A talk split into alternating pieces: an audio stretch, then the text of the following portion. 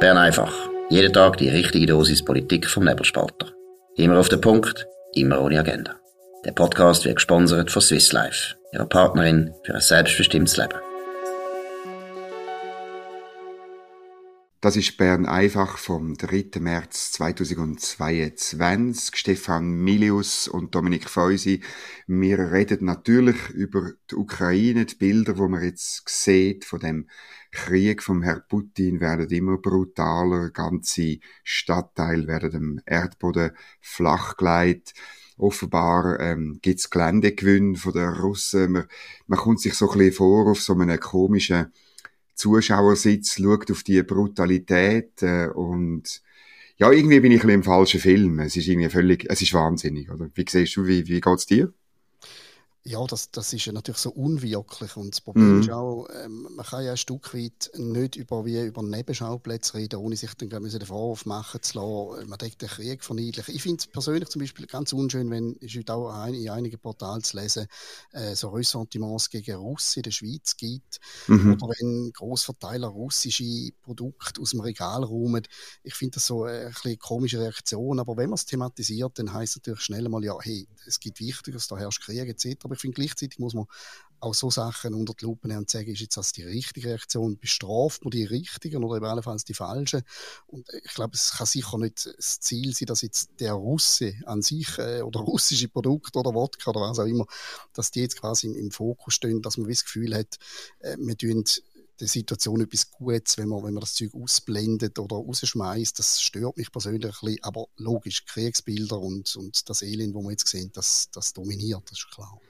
Das stört mich auch, weil das ist, aber das ist typisch für unsere Zeit, oder? Also, dass dann eben, ähm, äh, irgendwie Opernsängerinnen oder äh, Schriftsteller oder Musiker oder eben Produkt, dann sollen plötzlich schuld sein an einem Krieg, wo ganz klar und eindeutig mit einem Mann und natürlich noch seiner Entourage und seinem Narrativ und so weiter, seinem imperialistischen, aber irgendwie, irgendwie ist es völlig weird, irgendwie jetzt da zu sagen, jeder, wo einen russischen Pass hat, jede, wo ein Russin ist, ist irgendwie mitschuldig an diesen Bildern. Nein, das ist einfach, das ist, aber es ist in unserer Zeit, meine, das machen wir ja auch, weißt, bei anderen Themen, irgendwie bei, bei, bei Genderfragen, bei, also, wir, wir tun immer mir kommt so Stammes, es ist so eine Stammeskultur und wo man so führt, immer wir, die Guten im schönen Stamm der Apachen und die anderen sind die bösen äh, Sus oder was, was auch immer und die bekämpfen wir und eigentlich, eigentlich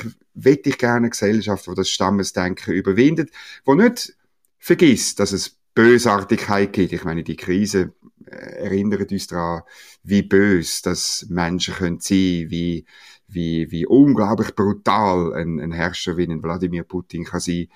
Aber das ändert nichts daran, dass wir äh, müssen, müssen irgendwie miteinander zusammenarbeiten. Vielleicht nicht mit dem Herrn Putin, aber vielleicht mit den Russinnen und Russen und ihren Produkten und ihren Sehnsüchten und ihren Träumen, oder? Ja, und wie du äh, richtig sagst, es liegt ein bisschen im, im Trend der Zeit.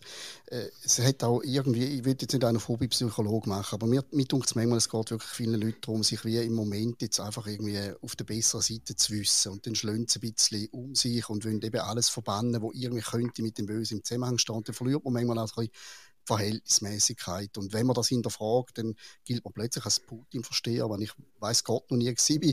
Aber ich glaube, gleich die Frage ist richtig. Ist Cancel Culture bei den Künstlern äh, das richtige Mittel? Ist es gut, wenn man jetzt kein keine Ahnung, Wodka Gorbatschow mehr kaufen im Coop oder wie auch immer der jetzt im Moment heißt.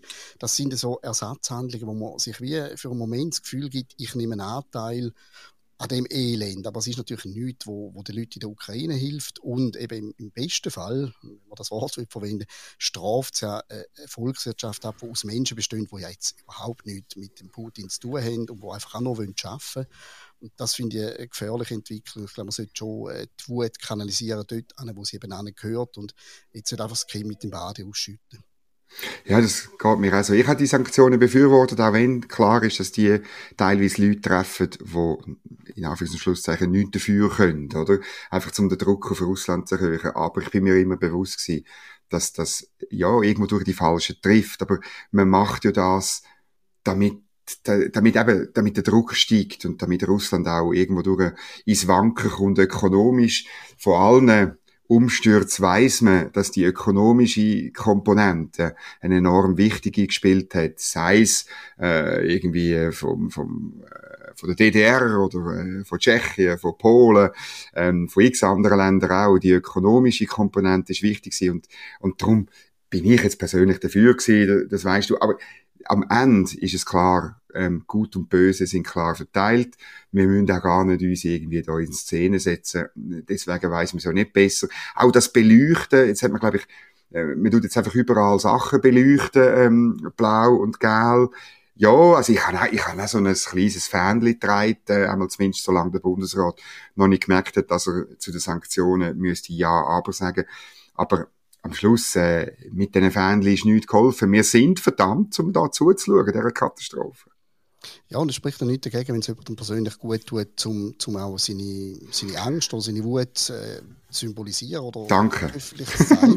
das meine ich jetzt nicht nur auf dich, sondern äh, ja, ja, aber ich, ich gebe es zu. Das kann man wirklich nicht, nicht verniedlichen, was du auch noch sagst mit dem ökonomischen Instrument von Sanktionen. Hat, ich glaube, der Christoph Bloch hat sich heute auf Blick Online eingeschaltet. Er hat logischerweise äh, sich dagegen ausgesprochen, dass mm. die Sanktionen mitgetragen werden. Und er führt etwas ein, wo, wo im Moment auch nicht so gut ankommt, wenn man sagt, Sanktionen sind sagen das Kriegsmittel. Also quasi, äh, das ist mehr als nur, man trifft die Ökonomie, sondern man trifft die Ökonomie, um ein Land in Knie zu zwingen, womit es ein Kriegsmittel ist. Ist eine, ist eine schwierige Terminologie. Ich weiß nicht, wie du darüber denkst. Äh, Kriegsmittel ist ein, ein wahnsinnig starkes Wort. Und vor allem, wenn man ja irgendetwas will tun, dann bleibt ja eigentlich nichts anderes, wenn man nicht zu den Waffen will greifen als genau. irgendwo anders zu treffen. Von dort her ist es, ist es noch schwierig, äh, auch wenn es im Vorwurf inhaltlich vielleicht nicht völlig falsch ist. Es ist ein Mittel, um über die Knie zu zwingen. Aber was soll man denn sonst machen, um überhaupt Position bezüglich der Frage? Das wäre auch ein mein Argument. Und weißt, ähm, wie soll ich sagen, er sagt das natürlich Kriegsmittel, weil es dann neutralitätsrechtliches Problem wäre, oder? Also, das Neutralitätsrecht ist klar, die Schweiz darf nicht militärisch intervenieren. Sie dürfen nicht, sie dürfen auch, auch nicht irgendwie Waffen liefern und schon gar nicht irgendwie Leute schicken oder auch, auch nicht, ähm, was man jetzt ein bisschen lesen kann, dass sich irgendwie Schweizerinnen und Schweizer sammeln und dann irgendwie in die Ukraine gehen. Das ist alles etwas, wo, wo, wo nicht zu unserer Neutralität und zum Neutralitätsrecht passt. Und bei Neutralitätspolitik, dort ist halt wahnsinnig viel Ermessen spielt dort eine Rolle, oder? Und dort gibt's Fälle, wo man ohne Problem mitmacht, wo auch der Herr Köppel nie etwas dagegen gehabt hat, oder?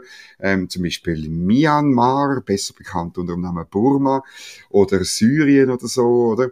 Und, und äh, ja, jetzt hat er etwas dagegen und ich verstehe es auch, weil Russland etwas anderes ist als Syrien und Myanmar. Aber das ist im Rahmen vom Ermessen. Am Schluss ist es wichtig, dass wir eine glaubwürdige neutralitätsrechtliche Situation haben. Und ich glaube, das haben wir immer noch. Das sieht der Christoph Blocher natürlich anders. Aber jetzt müssen wir noch auf etwas, ja, ich weiß nicht, ob das Wort richtig, mal, ich sage jetzt gleich, ein herziger Brief vom Emil Steinberger, Klammer Original, Klammer geschlossen. Er schreibt der Schweizer Regierung und er will, dass man einen Schweizer Zug ähm, in ein Nachbarland von der Ukraine schickt, zum Flüchtling holen, nämlich 300 bis 500 Flüchtende, er ist auch schon am Gendern, in die Schweiz holen. Jetzt muss ich sagen, ich bin natürlich wirklich ein Emil Steinberger Fan. Ich habe als Kind eigentlich alle auswendig können. Äh, mehr oder weniger. Jetzt kann ich nicht mehr so viel auswendig, aber die berühmte Zugfahrt über den Gotthard, die könnte ich wahrscheinlich schon noch, oder? Siehst du diesen grauen Stein dort? Äh? Merkst du etwas? Merkst du etwas? Ist ein Militärbunker oder der kann auch nicht am Berg anfahren und so. Ähm, das geht dir sicher gleich, weil wir ungefähr gleich alt sind. Aber jetzt schreibt er, wir müssen einen Zug mit Flüchtlingen holen. Es ist einfach, herzig ist gerade nur der Vorname, oder? Äh, ich frage mich übrigens jetzt in dem Zusammenhang gerade, wieso muss er originale Klammer schreiben? Wieso kommt er von Twitter nicht schon lange so ein, ein Sternli, glaube ich, ist es, oder was? Wo irgendwie ausweist, Wir sind für Sternli, genau. Emil Steinberger ist, das hätte er eigentlich verdient. Nein, er ist natürlich für mich auch ein Idol, du sagst es richtig, wir sind aus der gleichen Generation und da ist natürlich auf der Schallplatte da aufeinander abgelaufen. Ich finde es auch äh, legitim, er, er, wird, er wird wirklich Schmerzen empfinden bei dem Anblick, das tut ihm weh und es, er weiß, wir sind ein reiches Land, wir können vieles machen. Ich finde es aber noch schwierig, weil ich weiß nicht, wie es dir geht. Ich habe im Moment noch gar nicht so eine richtige Übersicht über über das Bedürfnis. Ich weiß natürlich, Menschen flüchten. Ich glaube, die meisten Richtung Polen im Moment. Mhm. Äh, die Dimensionen sind mir in dem Sinne noch nicht so klar. Äh, ich glaube auch, dass Ukraine jetzt im Moment nicht, nicht ein gelehrtes Land sollte sein, sondern eins, das irgendwie eben symbolisiert, es gibt uns noch und wir, wir verschwinden nicht einfach, also Frauen und Kinder ausgenommen. Ähm, aber ja, wieso, wieso soll man so etwas nicht fordern? Äh, ich nehme ihm das jetzt nicht böse. Ich habe eher ein bisschen Mühe, wenn schon sehr früh, schon vor ein paar Tagen, irgendwelche Politiker schon Zahlen umgeschmissen haben. Wir müssen so viel, wir müssen so viel, wir müssen so viele Leute aufnehmen, einfach so mm. aus einem Reflex raus, bevor wir die Situation so richtig können holen. Ich glaube, die Schweiz hat eine große Tradition grundsätzlich in der Humanität und es ist ja nicht die Frage, dass wir wahrscheinlich da wären, wenn es wirklich wichtig ist. Und man muss jetzt nicht schon politisches Kapital durchschlagen, indem man eben sagt, wir sind die, die 10.000 oder 20.000 oder 50.000 Plätze für Flüchtlinge äh, gefordert haben. Das dunkelt mir dann auch wieder, das geht auch wieder in die Richtung vom, vom Billigpunkt äh, auf Kosten von der ganzen Situation. Wenn es der Emil macht, und das ist eine herzige Idee, er sitzt ja auf dem Zug und äh, ja, ist, ist noch süß ausgedruckt und er hat ja auch, hat auch viel Zustimmung da im Tweet von Leuten, die finden, äh, ist gut. Und er ist ein Künstler, der sich positioniert. Das, kommt, das muss man vielleicht auch noch positiv mhm. anfügen. In der Corona-Situation ein riesiges Schweigen in der Kulturszene gehabt, egal in welche Richtung. Äh, und Künstler sind ja eigentlich dazu da, um so ein bisschen äh, den Stachel im Fleisch zu ziehen und, und genau so Sachen loszulassen. Und hat in dem Sinne für mich so ein bisschen Carte Blanche, würde ich sagen. Ja, das hat er, da hast du natürlich recht. Vielleicht bin ich ein bisschen zu, äh, zu giftig gewesen, aber es ist natürlich dann auch, es ist natürlich immer noch das, so ein bisschen deklamatorisch. Man trägt dann, man, ja, man trägt dann das Gute und Schöne vor sich her. Äh, lustig ist noch, er fragt am Schluss, und was meinen die Schweizer Bahnen dazu? Ähm, ich weiß es nicht, was der SBB meint. Ich bin einfach überzeugt, äh, da gibt es ziemlich Verspätung, bis man dort ankommt, oder? Das ist zu befürchten und ich glaube, es ist auch nicht etwas, was jetzt die SBB in Eigenregie äh, könnte durchführen. Es züchtet eben einfach Kreis. Ich habe da übrigens noch aus dem, aus dem St. Galler Tagblatt gerade noch einen interessanten Bericht, ein völlig lokales Detail, aber tief blicken. Da ist ein gewisser Johannes Rüesch, den kennt man natürlich in der Schweizer Politik nicht, weil er einfach Mitglied im Vorstand von der SVP von der Stadt St. Gallen ist, beziehungsweise mhm. ist, der Mann ist 28, es hat ihm den Deckel gelupft, laut dem Tagblatt.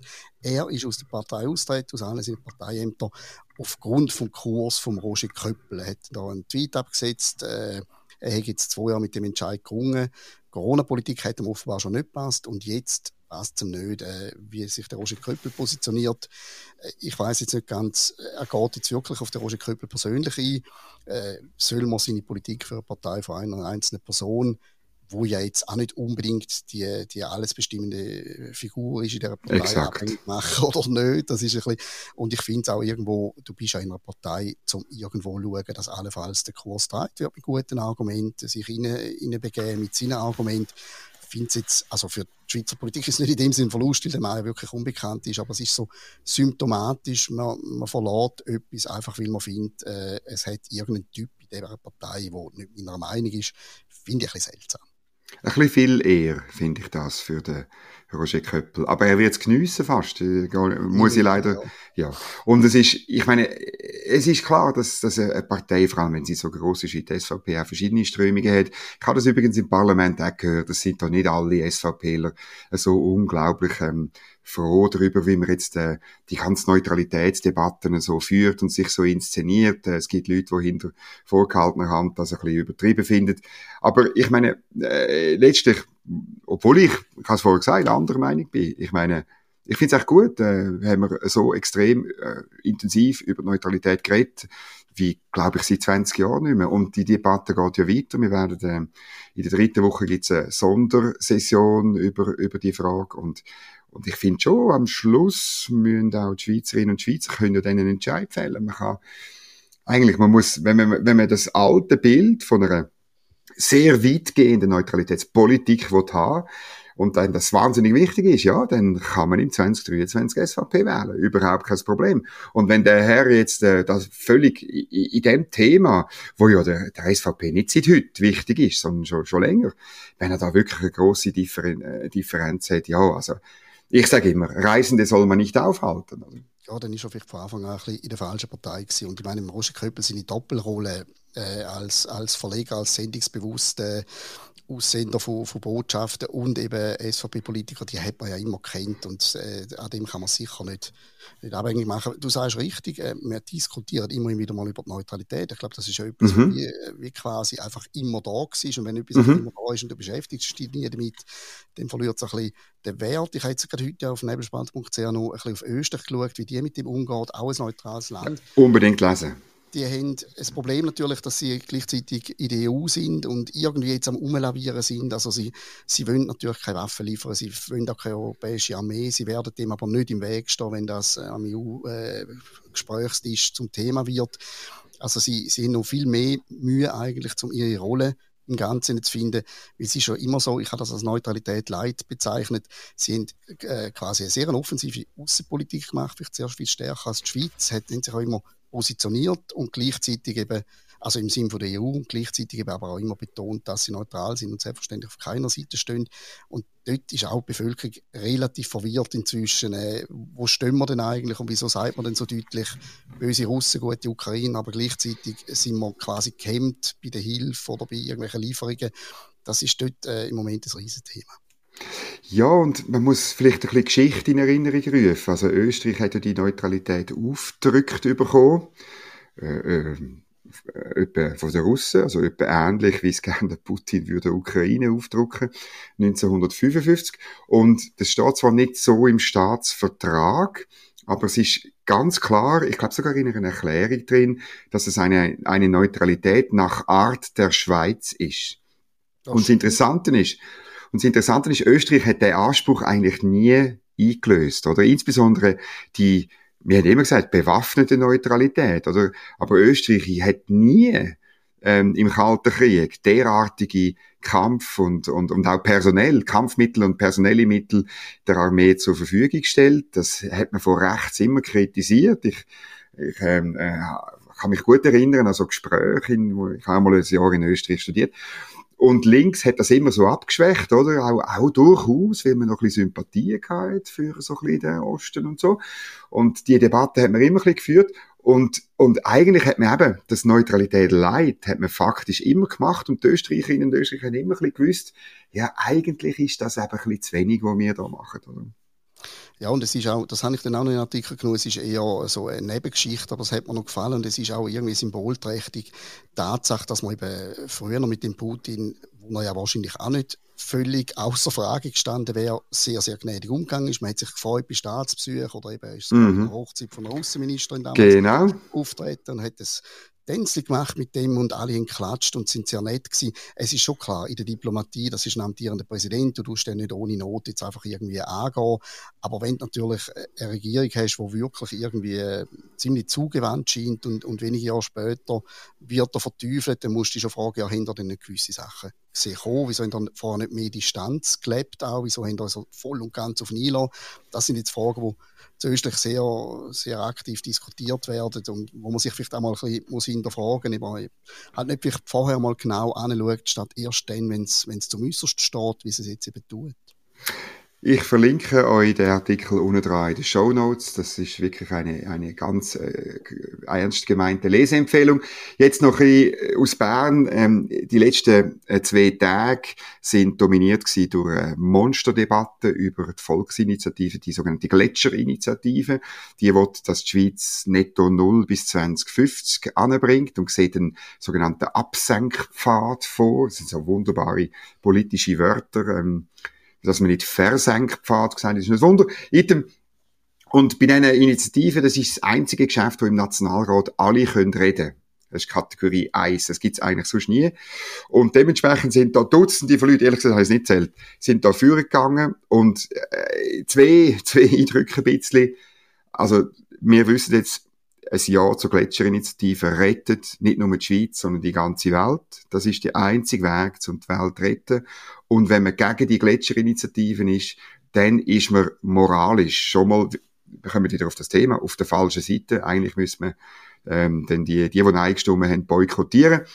Es ist eine Mehrheit dann am Schluss dagegen gewesen, äh, gegen die Initiative, aber für einen direkten Gegenvorschlag, der ein bisschen abgeschwächt ist, aber eigentlich in die gleiche Richtung geht. Das ist so eine Initiative, wo eben so deklamatorisch sagt, wir erreichen Ziel, aber und dann ziemlich harte Massnahmen fordert. Und es ist natürlich auch, und das finde ich schon ein bisschen brisant, wie ein Stück weit nimmt man wieder äh, auf, was im CO2-Gesetz vor weniger als einem Jahr gescheitert ist und äh, geht wieder in die Richtung. Und, und ich bin sehr skeptisch, ob die Maßnahmen denn, oder das Ziel findet wahrscheinlich eine Mehrheit gut, aber ob die Maßnahmen wirklich äh, befürwortet werden, da zweifle ich drin. Und, und äh, darum, die Politiker, die jetzt das beschlossen haben, dass wir die Richtung gehen mit dem direkten Gegenvorschlag, das sind noch nicht die, die dann die Kosten müssen tragen sind auch nicht die, die die Kosten und die Maßnahmen vor den Leuten wieder müssen, ähm, rechtfertigen oder irgendwann. Und ich beneide dich nicht um deinen Job als Bundeshauschef, wenn freie Rede gilt im Bundeshaus. Das, das ist unglaublich. Sehr, sehr anstrengend. Wahrscheinlich äh, Wiederholungen ohne Ende. Und du weißt bei jedem, wenn er ans Pult läuft, schon vorher, was er sagt. Ziemlich genau, ja. ja eben. Und, und das ist natürlich auch so etwas, äh, CO2 ist kein sexy Begriff. Gletscher das ist ein sexy Begriff. Das ist so wieder irgendwas, das tut einem im Herz weh, wenn du hörst. Natürlich. Und so weiter. Mit dem sprichst du Leute an. Ich finde einfach, es ist so ein Flickenteppich. Jetzt, jetzt bringst du so etwas, aber gleichzeitig tust du auf der auf der Energieseite eigentlich alles zum Sachen demontieren, wo allenfalls ja könnten, eben nehmen wir Kernenergie oder was auch immer, zur Entspannung von der Situation beitragen. Das dunkelt mir so ein bisschen irgendwo. Äh, es sind immer so Maximalforderungen. Man will aber nicht auf der technologischen Seite etwas dafür tun, damit das Schlimmste nicht eintritt, weil man dort auch wieder aus ideologischen Gründen dagegen ist. Und das ist so ein Flickenteppich. Und, aber eben, Gletscher ist vielleicht in der Schweiz schon ein, ja, so ein, ein Triggerwort wahrscheinlich, äh, wo, wo noch könnte züchen. Und, ich bin gespannt auch, ich nehme an, den direkten Gegenvorschlag, den kennt man noch nicht im Detail, oder? Also Moll, das ist schon, das ist, das hat man eigentlich schon auf dem Tisch und ähm, äh, der wird natürlich auch Gegenvorschlag zur Gletscherinitiative heißen, was sicher gescheit ist. Und du hast es gut angesprochen, oder? wir haben das ganze Spektrum, oder ganz ene, ganz grün. Ähm, Im Übrigen nur die Grünen äh, haben, haben wirklich, sind für die Initiative gewesen, oder? Also die, die, die ganz Grünen, sage ich jetzt, oder für die ist eigentlich klar, ähm, äh, man, die Lösung ist nicht in der Technologie, die Lösung ist in Degrowth, die Lösung ist in weniger konsumieren, in weniger machen, zurück, ich sage jetzt ein bisschen pauschal, zurück in die Hölle. Und dann hast du in der, in der SP ist ein bisschen gespalten. Ähm, dort, am, am Schluss hat die SP auch mitgeholfen bei dem Gegenvorschlag, ähm, weil man dort auch ein bisschen skeptisch ist. Aber natürlich will man das Ziel unbedingt erreichen. Man will vor allem nicht den Wähler, die grün und rot sind, äh, verschrecken. Dann hast du die Grünliberalen. Die sind äh, selbstverständlich für äh, auch ein bisschen wachstumskritisch, aber gleichzeitig sind sie, wenn sie auch innovativ sind und sie wenn sie, äh, der Herr Bäumle hat wirklich gesagt, also wir werden das schaffen mit Hilfe von Technologien, aber Technologien lange nicht. Und dann hast du die Mitte, was was wie umgekehrt sagt, ähm, äh, es langt halt nicht, darum brauchen wir Technologien. Das ist ein bisschen in der Mitte der Fall, das ist auch bei der FDP der Fall. Und bei der SVP du dann Leute, die, die halt sagen, also jetzt hört mal auf mit diesen Illusionen. Wir brauchen eigentlich gar nicht, wir brauchen vor allem eine Energieversorgung. Und es gibt eine Szene, ich wollte das nur mal kurz als Anekdote noch bringen, ähm, nach dem Votum von Christian Imark, äh, SVP Solothurn, ist der Erik Nussbaumer führen und hat, ich zitiere, gesagt, können Sie beantworten, wo Sie das Gas in Zukunft herholen und ob Sie insbesondere vom russischen Gas abhängig bleiben möchten? Und der IMAG, äh, schlagfertig wie er ist, hat gesagt, vielen Dank für diese Frage. Sie können diese Frage nachher Frau Bundesrätin Sommaruga stellen. Ist es ja Frau Sommaruga, die in diesem Land Gaskraftwerke bauen möchte. Und die, damit hat er natürlich der Zwist, den du vorher angetönt hast, oder? Dass ja die Energiewende, die Energiestrategie ja genau dazu geführt hat, dass man zum ersten Mal in dem Land über Gaskraftwerke redet, oder? Also das ist genau am Herrn Nussbaum, was in die Politik hat dazu geführt, dass wir eben das Gas wahrscheinlich müssen bauen, Gaskraftwerk. Und die, der Irrsinn, oder, der ist heute wirklich im Parlament halt sehr, sehr aufgepoppt und sehr klar geworden. Und, und Verantwortung für die Gaskraftwerke, das sagt natürlich der IMARC mit einigem Grund. Die treibt nicht die SVP, wo immer gesagt hat, die Energiestrategie geht in die falsche Richtung. Das sind so die eher lustigen Szenen, wo man dann aus so einer, und auch, auch aussagekräftige Szenen, wo man aus so einer Debatte dann gleich rausziehen.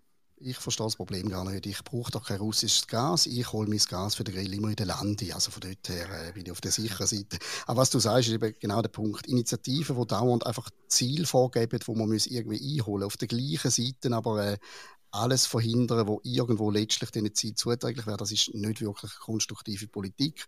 Äh, Ziele sind sexy. Man kann natürlich sagen, wir wären gern bis 2050 dieses und bis 20, äh, bis 2100 dieses. Aber dann muss man auch schon wirklich den Kopf offen haben für, für mögliche Lösungswege.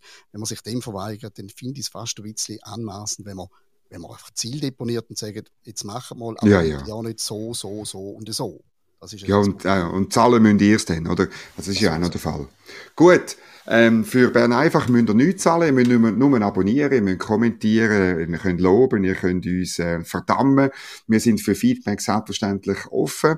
Wir sind auch morgen wieder da, um die gleiche Zeit, auf dem gleichen Kanal, nebelspalter.ch. Wir wünschen einen schönen Abend und eine gute Zeit und auf Wiederhören. Das war Bern einfach, immer auf den Punkt, immer ohne Agenda. Gesponsert von Swiss Life, ihrer Partnerin für ein selbstbestimmtes Leben.